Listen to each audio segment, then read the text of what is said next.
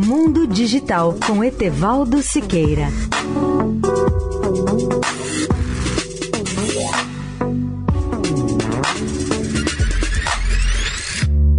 Olá, amigos do Eldorado.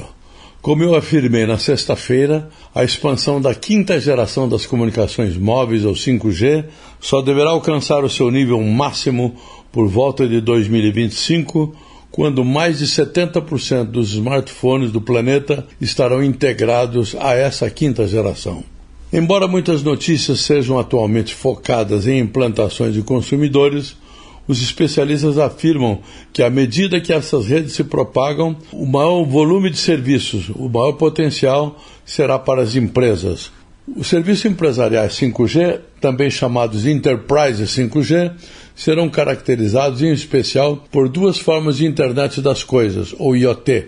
A internet das coisas maciças, IoT maciça, ou a IoT crítica. A IoT maciça é aquela que dispõe de muitos pontos finais de rede que vão contribuir com pequenas quantidades de dados cada uma. Serão, por exemplo, aquelas dos sensores de luzes ligados ou desligados em um prédio ou para leitura de temperatura de máquinas individuais em uma fábrica.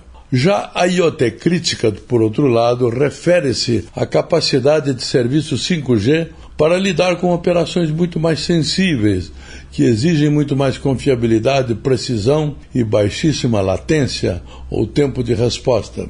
Exemplo: serviços tais como os cuidados remotos de medicina ou cirurgias, ou ainda automação de redes inteligentes, que exigem alto grau de segurança, como o controle de tráfego e a aplicação de controles industriais.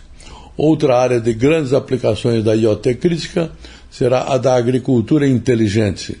E o melhor exemplo é o do agricultor que opera colheitadeiras conectadas e utiliza recursos avançados, tais como sensores de umidade do solo, silos conectados, robôs agrícolas e drones.